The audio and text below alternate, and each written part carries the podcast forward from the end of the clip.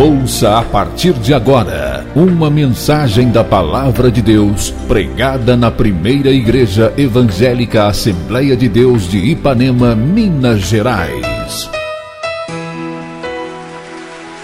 Pastor Presidente Jander Magalhães de Castro.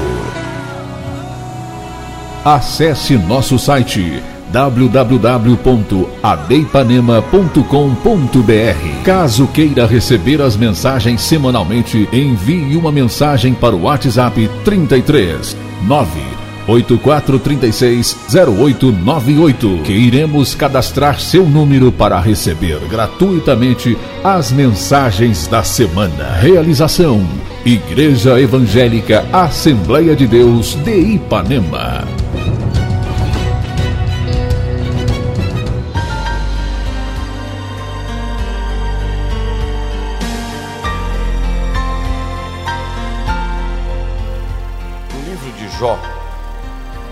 Capítulo de número 19, e o versículo de número 25, está escrito.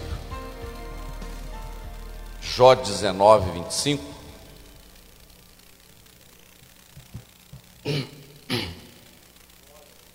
Eu quero ler Jó 19, 25 e quero ler segundo Segunda Epístola de Paulo a Timóteo, capítulo 1, versículo de número 12.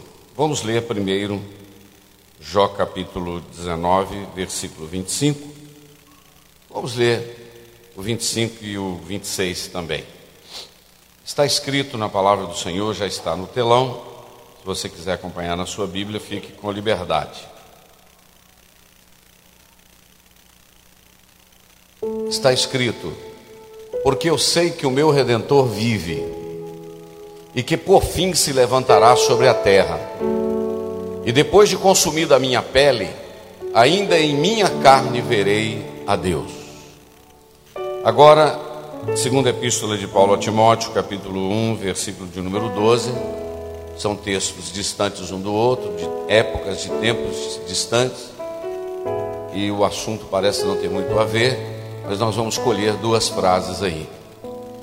Por cuja, por cuja causa padeço também isto, mas não me envergonho, porque eu sei em quem eu tenho crido, e estou certo que é poderoso para guardar o meu depósito até aquele dia. Eu quero repetir para frisar: eu sei em quem eu tenho crido. Eu sei em quem tenho crido. Você pode se assentar no nome de Jesus. Eu quero compartilhar uma palavra com os irmãos baseado em duas frases desses textos. Eu sei que o meu redentor vive e eu sei em quem eu tenho, em quem tenho crido. Mas antes eu gostaria, como temos um alcance maior agora à noite, de dar um testemunho aqui juntamente com o pastor Daniel. Eu creio que ele poderia falar a mesma coisa, falar junto comigo esta semana, quando terminou aqui o estudo bíblico, terça-feira, que foi uma benção, quem não veio perdeu, eu preguei aqui sobre o milagre que está dentro de casa. Quem não veio, perdeu, quem veio, foi edificado. E assim que chegamos em casa, chegou a notícia que um grande temporal estava acontecendo na cidade de Petrópolis, que está muito publicado nas redes sociais, todo mundo está com viu um videozinho carros sendo arrancados pelas ruas, casas e etc. Já eu creio que alcança mais de 300 mortos, é, é, juntando, os, é, juntando os que já foram encontrados e os desaparecidos, né? Então é um volume muito alto de pessoas, é uma tragédia. E naquele mesmo, naquela mesma noite da, daquele, desse, dessa notícia da tragédia de Petrópolis, o meu filho Gustavo, esposo da Deise, filha do pastor Daniel, que está grávida, estava grávida para ganhar um bebê dia 22 ou 23. O Gustavo me manda a notícia dizendo: orem aí porque a Helena está chegando. E eu não tomei conhecimento do que estava acontecendo. Quando chegamos, estávamos saindo na quarta-feira, dez e meia da manhã. Chegou uma foto ali quando estávamos perto do radar saindo para Manhuaçu já uma foto que ela já tinha nascido, já é, naquele momento, tinha acabado de nascer. Estava a foto ela ainda lá na, naquele pano lá do, do hospital, pano verde, que acaba de nascer. Muito bem. Mas o que eu quero dar o testemunho aqui para os irmãos é que na noite da tragédia que Petrópolis estava revirando em água, a Deise começou a ter contrações para ganhar o bebê à noite. E o Gustavo foi na rua para saber se ele conseguiria passar o carro para ir até o hospital, onde estava tudo programado. E ele foi e a rua tava, a água estava na rua dele, não na casa dele, na rua, porque ele mora no segundo andar, um pouquinho mais alto, mas a, rua, a, a, a água estava na rua. E ele foi lá uma vez, e a água estava só aumentando, aumentando, aumentando, e ela aumentando também as dores juntamente, você imagina a aflição, né? E quando foi mais ou menos umas, eu creio que 11 horas, ele voltou lá no Rio, e voltou 11h20, voltou 11h40, e voltou meia-noite. Quando foi uma hora da manhã, a água tinha saído de cima da rua, das pontes, da ponte, e ele conseguiu, acho que ele foi um dos primeiros, conseguiu atravessar a ponte e levá-la para o médico, e realmente estava em trabalho de parto. Quando foi três horas da manhã, ele conseguiu voltar e ir para o hospital mais perto da sua casa, um quilômetro e 200 metros, e às três da manhã ele estava com ela internada de uma forma milagrosa, porque não tinha como, não é verdade? E quando foi, não vou falar detalhes, mas quando foi às 10 horas da manhã, nasceu uma menina, 3 quilos e pouco, Helena, muito linda. Daniel chorou quando pegou, quase deu um infarto novamente, né? Tem foto dele chorando, depois a gente mostra, né? Eu também chorei, Eunice chorou, Leninha chorou porque além de ser uma bênção a chegada de uma neta, também um milagre no meio de um temporal. E eu disse que aquela menina nasceu no meio de um temporal, vai ser uma guerreira para a glória do nome de Jesus. E a Deise também, foi parto normal, um pouco difícil, bastante complicações, duas médicas, além do meu filho que é médico também junto, mas graças a Deus, ontem ela chegou em casa, sexta-feira, carregando o bebê nos braços, subindo escada, né Daniel? Aqui a vida não para. Então eu quero glorificar o Senhor por esse grande livramento que Ele deu. É um testemunho né, que eu estou dando e agradecendo a Deus por essa grande vitória. Não canso de agradecer por tudo que Ele tem feito por nós. Eu pedi as orações dos irmãos na terça-feira, parece que estávamos prevendo o que Deus estava para fazer. Muito obrigado por ter orado por nós, muito obrigado pelas mensagens de felicitações. A gente ganha uma neta, mas perde a mulher, né? Daniel perdeu a Leninha e eu perdi a Eunice. Está tudo para lá, né? né? E eu estou muito feliz que eu estou fazendo regime, né? Então, assim, já, com a Eunice aqui já era regime, imagine sem ela, né? Aí fica mais fácil um pouquinho, não é verdade? Esse paletó que tinha muito tempo que ele não entrava em mim, hoje ele está até abotoando já, ó. Né?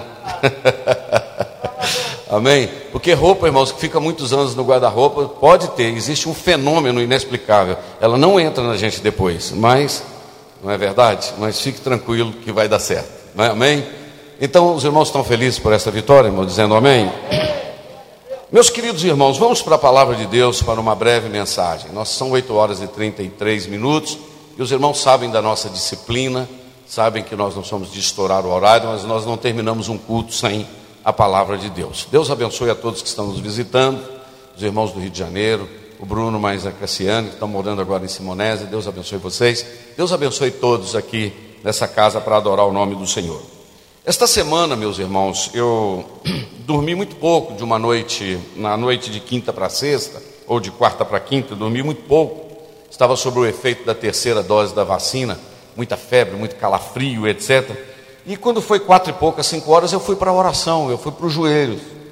E eu comecei a orar, orando pela mocidade, muito preocupado com a juventude, preocupado com a igreja, orando, orando, orando. E a certa altura do meu período de oração, Deus, eu voltei para tentar dormir, Deus fez brotar no meu coração esses dois versículos da palavra do Senhor. É, exatamente Jó, capítulo de número 19, versículo 25, e 1, 2 de Timóteo, capítulo 1, versículo de número 12.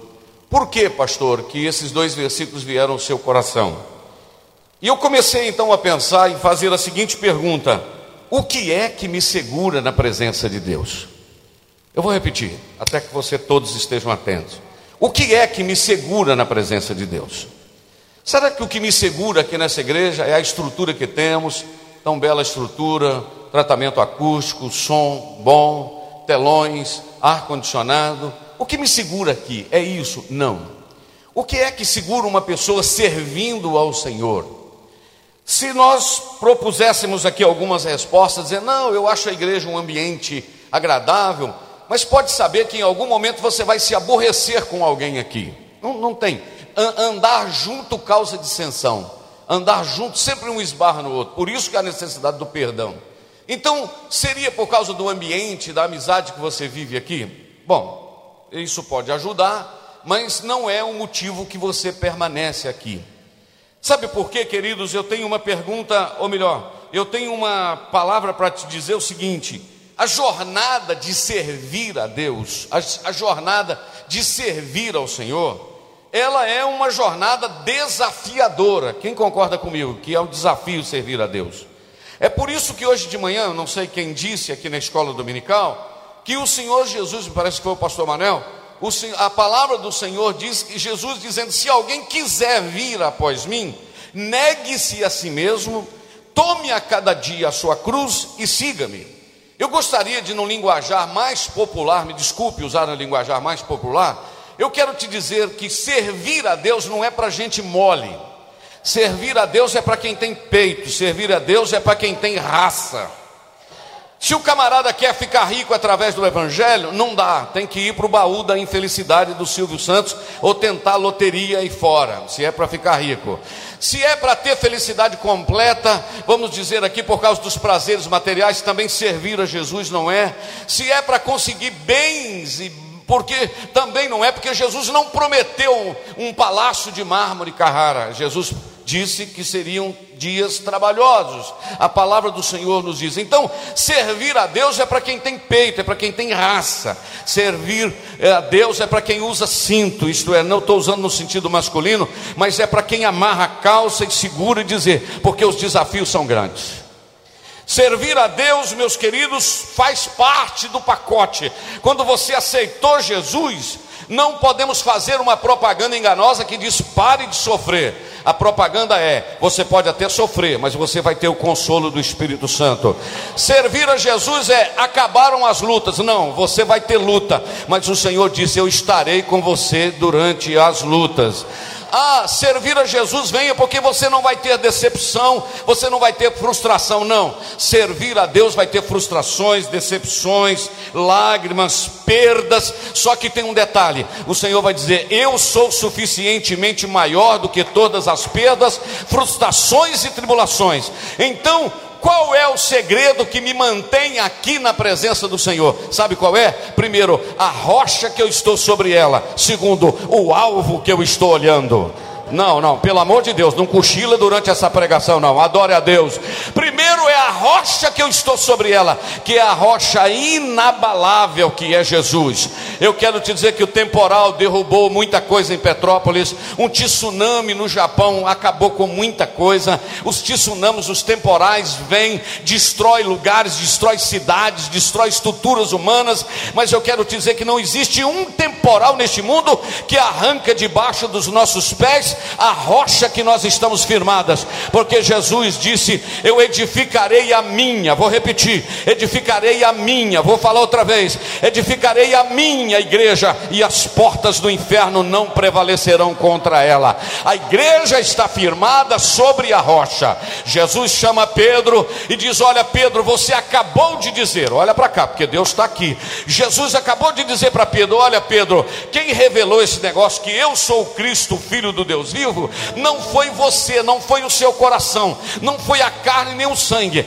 Quem revelou, aleluia, a esse negócio que eu sou Cristo, filho do Deus vivo, foi o meu Pai que está no céu. E eu quero te dizer, Pedro, que sobre esta revelação que você acabou de falar, que eu sou Cristo, filho do Deus vivo, eu vou edificar a minha igreja porque você, Pedro, é Petros, fagulha de pedra. Agora, sobre esta pedra, esta rocha, que eu sou o filho de Deus, eu vou edificar a minha igreja. Então, nem o inferno, nem a morte, nem o mundo, nem o pecado, nem a corrupção vai atingir, vai derrubar a igreja. Eu quero te dizer que em muitos lugares eles estão flexibilizando o evangelho, aceitando um monte de entulho para ter muita gente. Mas eu quero te dizer que Deus vai preservar a noiva dele. O pecado vai ficar de fora e a igreja santa ficará dentro, porque ele vai buscar uma igreja preparada.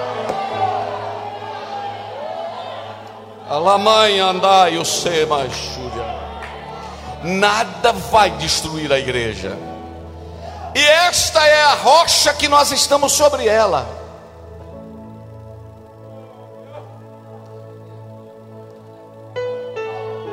Deixa eu te dar uma notícia aqui. Se você está firmado em algum homem, tu vai afundar.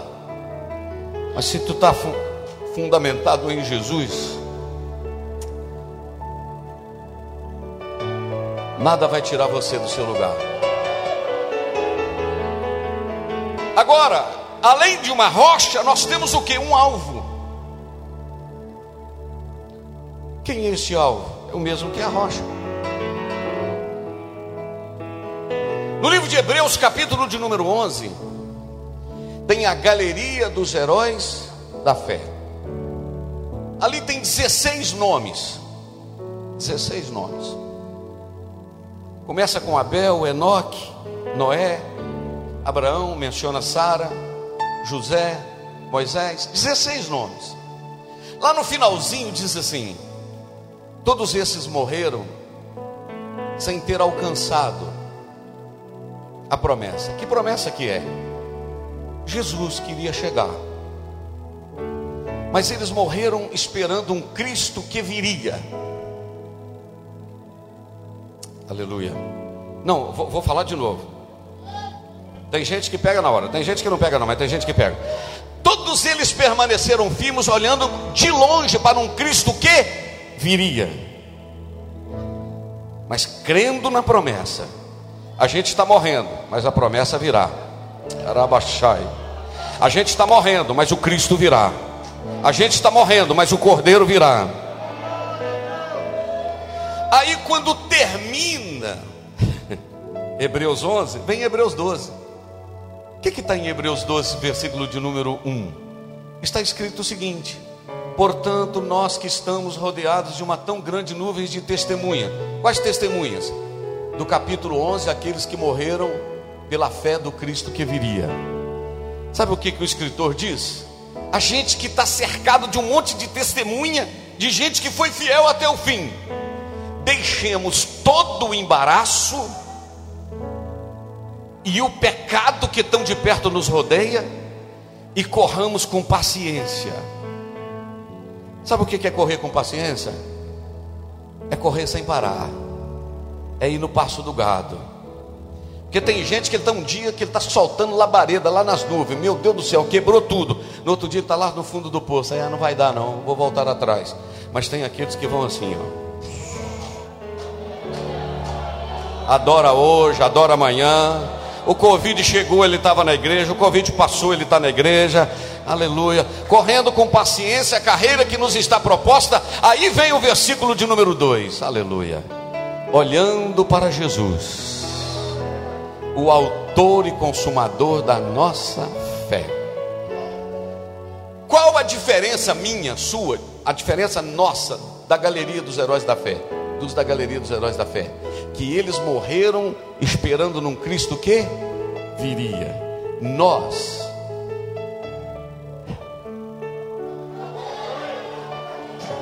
não estamos olhando para um Cristo que virá ainda. Nós estamos olhando para um Cristo que já veio, que já morreu, que já ressuscitou, mas tem um detalhe, que vai voltar. Então esta é a nossa esperança, você coloca os olhos nele. Aí alguém fala com você assim: ei, você é isso, você é isso, aquilo assim, você não sei o que, não sei o que. Aí você só dá uma olhadinha de lado assim e diz assim: sem embaraço, estou largando. Por que, que você está largando? Não, porque eu estou olhando para ele. Eu estou olhando para ele. Ele quem? Jesus, o autor e consumador da, minha, da nossa fé. Mas aí, eu, como eu tenho 15 minutos só para terminar, deixa eu te falar uma coisa. Eu comecei a pensar então que quando a gente conhece esse Cristo que veio e voltará para buscar a sua igreja, a gente fica arraigado numa rocha tão firme, com um olhar tão firme, que não tem nada que tira a gente. Entra pastor, sai pastor, muda pastor, muda crente, vai gente, desce gente do ônibus, entra gente do ônibus. Você está indo. E alguém te pergunta: o que, é que te mantém aqui? Não, o que me mantém aqui porque eu sei em quem eu tenho crido. Hum. Existe um hino, pastor Gerson conhece muitos hinos antigos aqui. Não porque ele seja velho, mas porque ele é criado na igreja também como eu. Eu não sei se ele tem na harpa ou se ele é do cantor cristão ou do inário. Mas a certa altura ele diz assim, ó. Marquinhos. Hum, mas eu sei quem tenho crido que é poderoso para guardar o meu tesouro até o dia final. Eu acho que ele é do cantor, que eu estou vendo uns ex-batista cantar ele aí.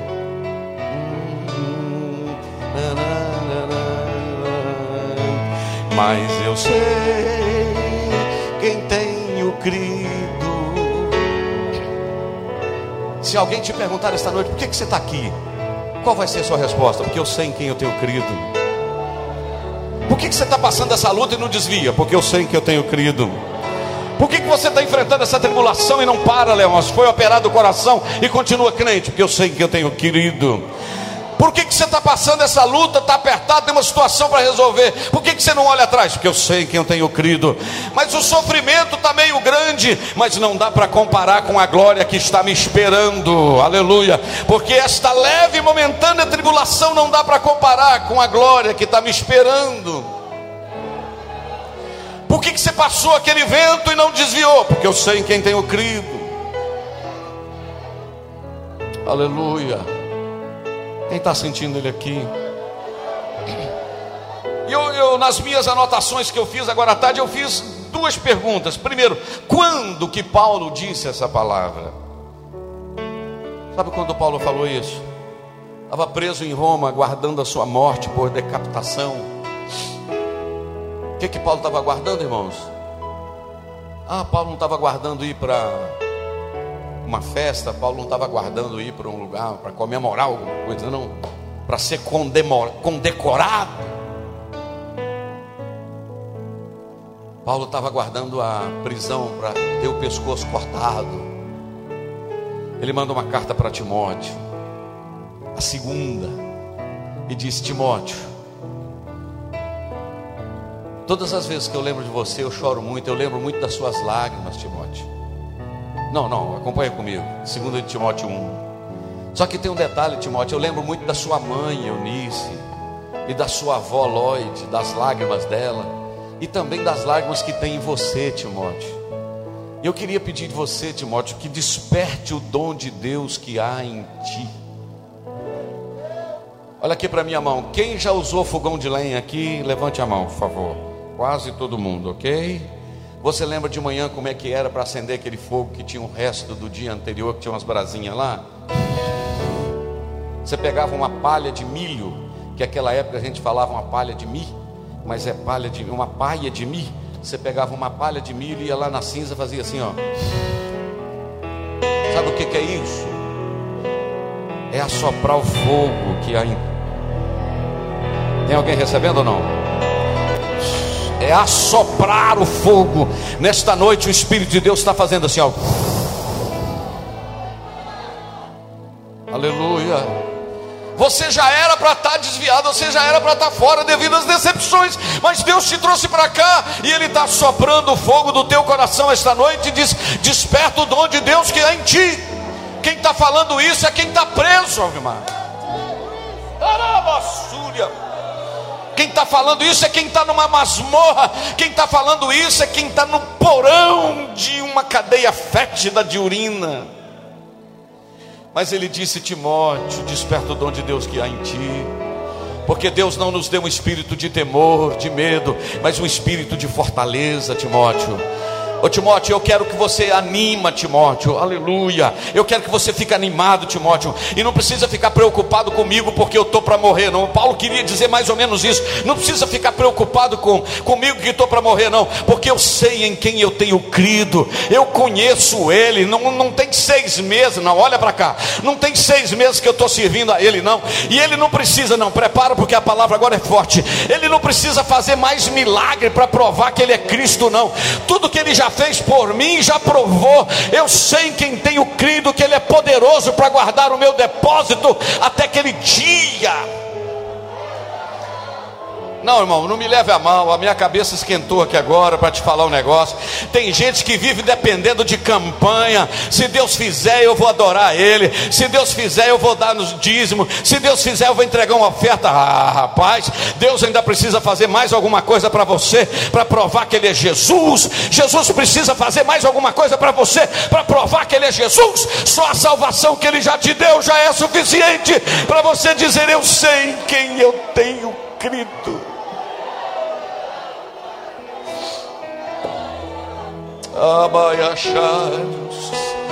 Vou te dar 30 segundos para você adorar o nome dele. Ah, quem abandona a igreja por causa de luta não está aqui por causa dele.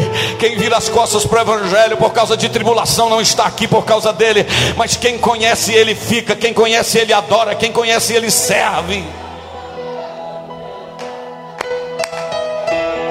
Se você quiser fechar os seus olhos para você ficar bem ligado no trono, eu vou te dar 30 segundos para você só adorar a Deus. Adora, adora.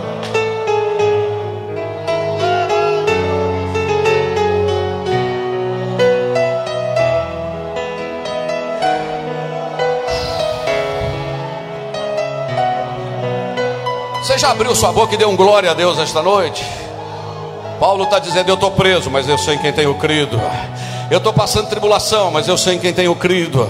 Eu, eu sofri um naufrágio, mas eu sei em quem tenho crido. Uma serpente mordeu no meu braço, mas eu sei em quem tenho crido. O navio despedaçou-se todo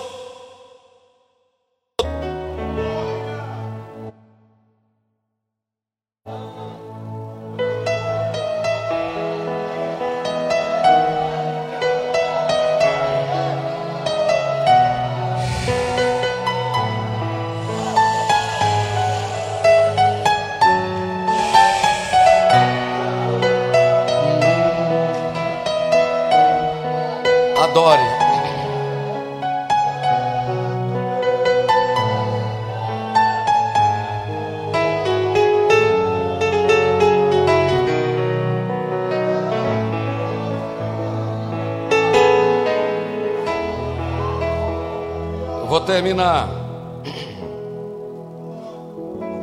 Vou deixar Paulo e vou voltar para Jó.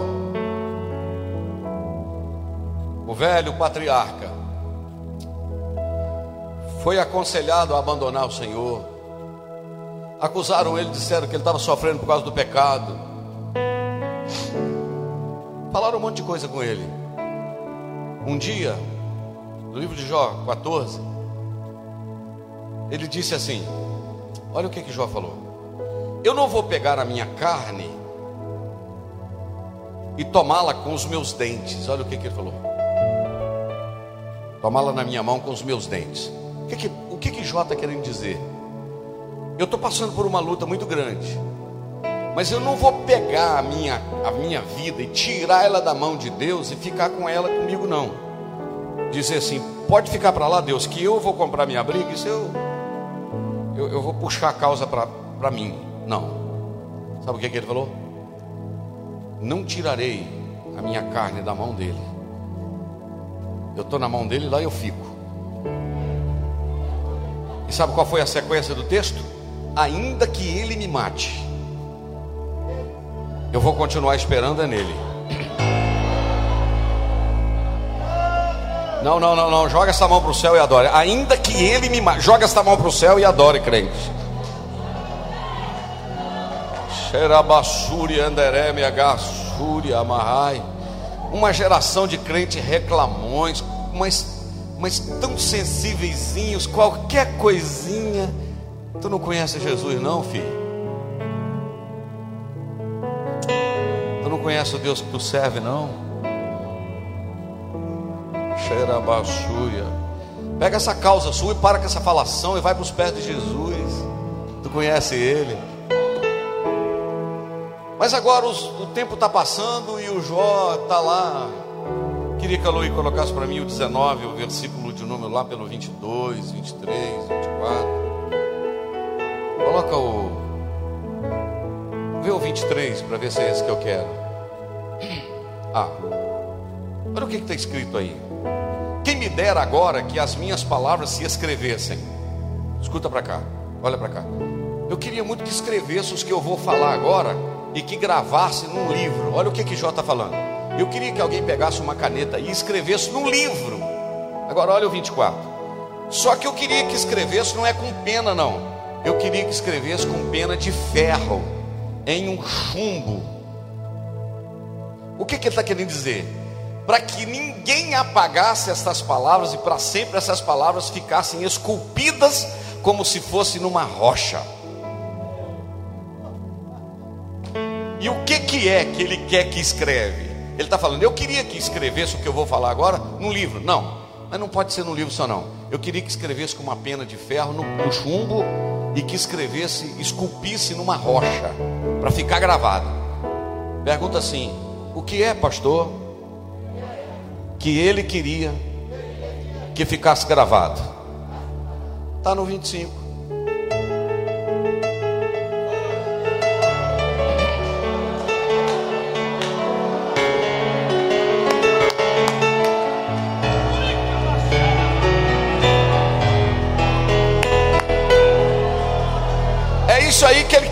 Escrito lá, olha. Pode acontecer o que acontecer. Eu continuo dizendo, eu sei que o meu redentor vive. Isto é, eu conheço ele. E tem um detalhe, hein? Eu sei que ele vive e tem um detalhe, e ele ainda vai se levantar sobre a terra. Referia-se a quem, irmão? como se diz no inglês, Jesus Christ. Em espanhol, a Jesus Cristo. Em português, a Jesus Cristo. Eu sei que o meu redentor vive. Eu estava olhando agora há pouco ali. O Aloí vai colocar para mim João capítulo 6, versículo de número 65. Está escrito assim. E dizia: por isso eu vos disse, vos disse que ninguém pode vir a mim se o meu Pai não for concedido. 66, Aloí. Desde então, leia lá o que está escrito lá. Vamos juntos? Desde então, muitos dos seus discípulos tornaram para trás e já não andava com ele. Então não é da agora que tem gente que vira as costas e vai embora, não. Mas agora olha o 67. Então disse Jesus a quem, irmãos? Aos aos doze. Eu acho engraçado, irmão, Jesus aqui. Vocês também vão querer, não? Aproveita que já tem um monte de gente embora. Pode ir embora também. Ao abençoado do Pedro no 68.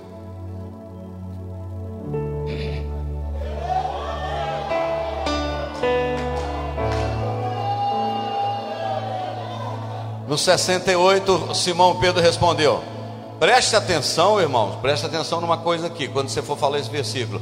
Para onde iremos nós? Não tem nada disso aí, não.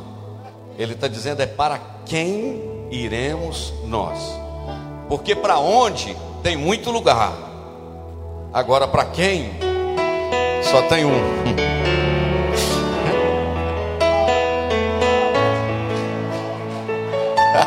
Essa é forte, né? Essa é forte. Para onde? Onde você vai morar? Ah, vou para Belzonte, vou para Viçosa, vou para não sei onde. Vou morar no Paraguai, vou morar nos Estados Unidos. Cuidado com a travessia do México. Chegou um avião com 300 brasileiros, diga-se de passagem, de Minas Gerais. Pousou esses dias. Para onde tem um monte de lugar para ir? Agora, para quem não tem para onde ir, porque aqui é só Ele. Não tem um hino que diz: Aqui a glória é dele, o louvor é dele. Fica de pé.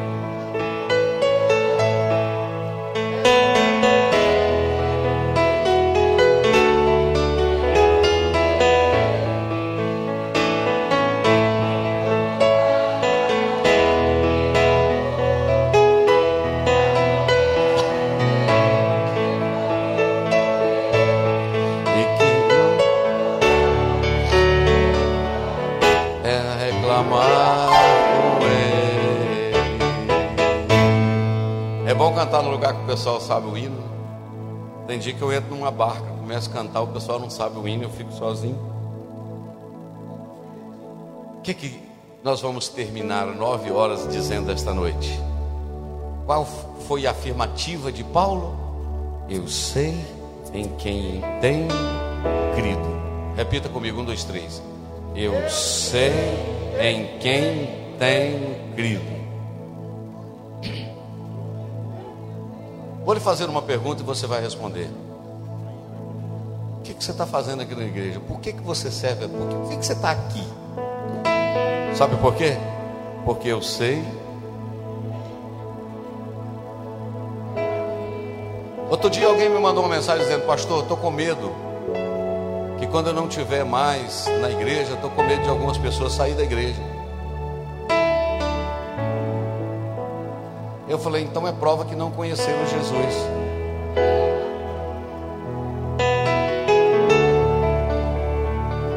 Sabe se alguém chegar perto de mim e falar, pastor, eu fico pensando, se o senhor sair dessa igreja, o que vai acontecer? Nada.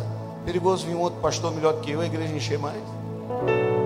Que a igreja é de Deus, irmãos. Estamos aqui por causa de Jesus. Eu fico com medo dessas igrejas que centralizam muito numa pessoa só. E tudo é o líder, tudo é o líder. O dia que o líder morrer, Aí divide grupos. Aqui, irmãos, aqui tudo é dele. Aqui é por causa dele. Aqui a glória é dele. Aqui o louvor é dele. É claro que é ruim perder um líder de influência. O Brasil perdeu grandes líderes, né? Perdeu o missionário Davi Miranda, o grande homem de Deus. Perdemos aqui Caratinga, pastor Ari, Valadares, pastor Salatiel, Molevade, pastor Sérgio, Belo Horizonte, pastor Anselmo Silvestre, né? No Rio de Janeiro, na, é, na Igreja Batista de Niterói, pastor Nilson do Amaral Fanini. É, perdemos grandes líderes. Né? E aí vai. Por lá de Curitiba, o pastor José Pimentel de Carvalho. O povo chora uns dias, irmãos. Daí a pouco Deus continua salvando, curando, batizando com o Espírito Santo. E a obra continua. Porque a obra é dele. Vamos orar para terminar? Quem sabe tem alguém que quer voltar para os braços dele essa noite? Domingo passado tivemos pessoas que voltaram. E estão aqui, né? Tem alguém que quer confessar ele? Olha lá, confirme aí, né, querido? Deus te abençoe. Aleluia. Quem sabe tem alguém para voltar para Jesus esta noite? Que não vai deixar esta matar. Olha o que está na tela. Desespero me tomar. Convida alguém para voltar. Uma expressão. Quem sabe tem alguém parado aqui esta noite que quer voltar para os braços do Senhor. O controle ainda está. Volta para Jesus hoje. Alma de suas mãos. Você conhece alguém aí? Juro dura uma noite, mas a alegria ela vem pela manhã. Você pode rejeitar ele hoje, mas um dia você vai precisar dele. Choro dura uma noite, mas a alegria. Cante. Ela vem pela manhã. Eu creio, eu creio. Ainda que a figueira não floresça não, não haja fruto na vide, Mãos é luz. e o produto da oliveira Pode vir caminhando, mãos é luz. Todavia me alegrarei alegrarei, todavia eu me alegrarei, todavia eu me alegrarei.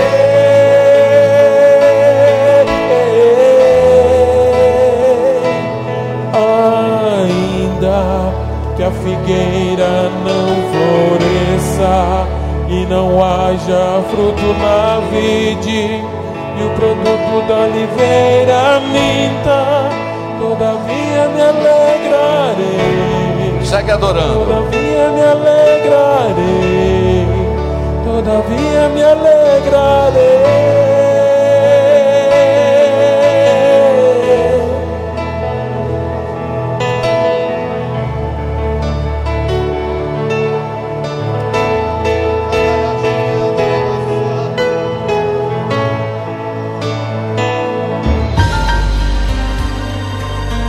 Você ouviu uma mensagem da Palavra de Deus pregada na primeira Igreja Evangélica Assembleia de Deus de Ipanema, Minas Gerais. Pastor Presidente Janer Magalhães de Castro.